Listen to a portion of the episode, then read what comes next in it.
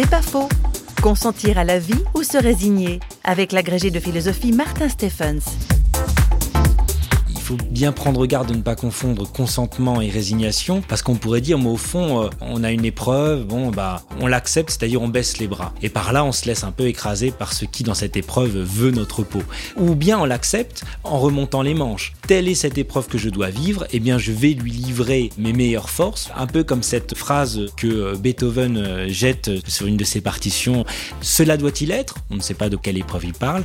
Et bien que cela soit. C'est un aspect absolument extraordinaire dans le tu ne peux pas te relire, tu ne peux pas relire ta vie pour la corriger. Non, ce qui a été fait ne peut plus être défait, mais ce que tu peux faire, c'est signer.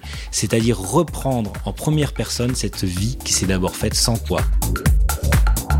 C'est pas faux, vous a été proposé par parole.ch.